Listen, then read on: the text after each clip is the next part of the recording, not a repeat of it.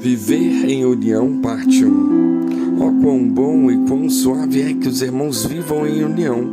É como um óleo precioso sobre a cabeça que desce sobre a barba, barba de Arão, e desce a orla de suas vestes. Como o orvalho do Hermon, e como o que desce sobre os montes de Sião, porque ali o Senhor ordena a bênção e a vida para sempre. Salmo 133. Esta unidade não era natural para os israelitas. A história de Israel mostrava que muitos conflitos entre as tribos aconteceram. Por muitos anos, Davi reinou apenas sobre uma parte das tribos no sul do país. E depois de Salomão, Israel se dividiu de novo entre o norte e o sul, as dez tribos contra Judá e Benjamim. O salmista não procura basear a comunhão e a unidade dos irmãos na bondade natural deles ou na habilidade política deles. De onde vem então a comunhão dos irmãos? Devemos lembrar que o salmo é um salmo de romagem, um salmo que se cantava quando os filhos de Deus estavam subindo para Jerusalém para adorar no templo. Pelo menos três vezes por ano, todos os filhos de Deus tinham que se apresentar na presença do Senhor nas três grandes festas. Não é uma surpresa, então, que a primeira coisa que passa na cabeça do salmista para ilustrar a comunhão é a figura do sumo sacerdote. Ele representa o povo de Israel no culto de adoração a Deus. A unidade e a comunhão dos irmãos, então, está no fato de que juntos eles estão subindo para Jerusalém, para se unirem em adoração ao único Deus. Esta comunhão e unidade na verdadeira adoração do verdadeiro Deus sempre unia o povo de Deus.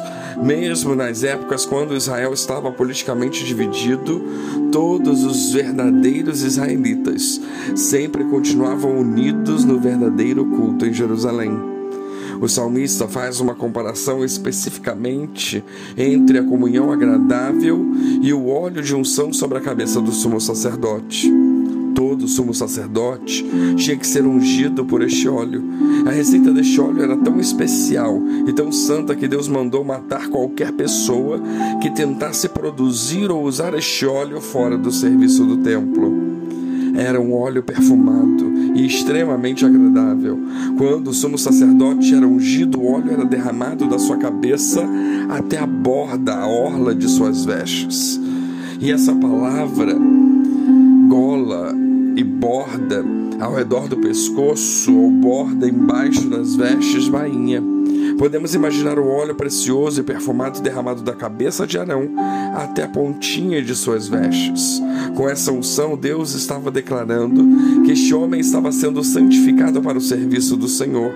O sumo sacerdote tinha que dedicar todo o momento de todo o dia da sua vida inteira ao serviço do Senhor. Ele vivia respirando o ar do templo. Ele estava completamente dedicado e separado para o serviço de adoração. No seu turbante estava escrito santidade ao Senhor. Ele carregava sobre os seus ombros duas pedras preciosas com os nomes das doze tribos. Também carregava um peitoral com doze pedras preciosas, cada pedra escrita com o nome de uma das tribos de Israel. Assim, enquanto o sumo sacerdote estava oferecendo sacrifícios e dirigindo o culto de adoração no templo, ele sempre carregava perto do seu coração o povo de Deus. Deus mandou ungir o sumo sacerdote com óleo precioso desde a cabeça até os pés. Isso santifica o sumo sacerdote para se dedicar à adoração do Senhor. Da mesma forma, diz o salmista, a comunhão dos santos Deus concede a nós em sua graça o amor fraternal, do norte até o sul. Todos os fiéis estão se reunindo para cultuar a Deus. E o amor fraternal é um óleo santo e precioso e perfumado que santifica o povo de Deus para capacitá-los a se dedicarem à adoração de Deus. Este amor fraternal é tão precioso, tão importante, que sem ele Deus nem aceita o culto do seu povo. A Bíblia diz em Mateus 5,23: Se, pois, ao trazeres a oferta ao altar, ali te lembrares de teu irmão, que teu irmão tem alguma coisa contra ti, deixa perante o altar a tua oferta. Vai primeiro reconciliar-te com teu irmão e então, voltando, faz a tua oferta. Se era assim na época das sombras, e tipos, quanto mais depois do único e verdadeiro sacrifício de Cristo. Se o povo de Deus tinha que adorá-lo num espírito de amor fraternal no Antigo Testamento, quanto mais ainda no Novo. Nós conhecemos a Cristo, conhecemos o poder da sua morte, sabemos que ele morreu para nos reconciliar com Deus e uns com os outros. Não é por acaso que o próprio Jesus falou: Nisso conhecerão que sois meus discípulos, se tiverdes amor uns com os outros. João 13:35. Não é por acaso, então, que Paulo em Gálatas 5 enfatiza que a primeira faceta do fruto do Espírito Santo é o amor. Por natureza vivíamos odiando uns aos outros e sendo odiados. Mas na Santa Ceia, confessamos que Cristo morreu para nos transformar. Cristo morreu para nos reconciliar com Ele, reconciliar o pecador miserável com o Deus Santo. Cristo morreu para também nos reconciliar uns com os outros. Nossa unidade, nossa comunhão, nosso amor fraternal é fruto da obra de Jesus em nós.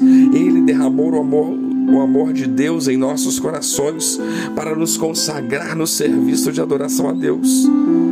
Então, quando temos algum ressentimento em nosso coração, precisamos entender que esse sentimento nega a obra de Cristo.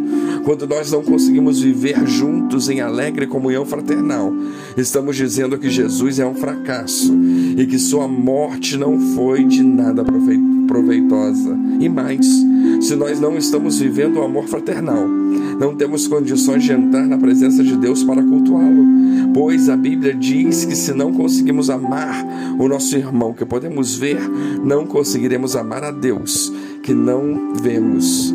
É impossível amar a Deus se não estamos amando o nosso irmão. Portanto, se queremos viver abençoados, precisamos não só amar, mas viver em comunhão uns com os outros. Que Deus nos abençoe.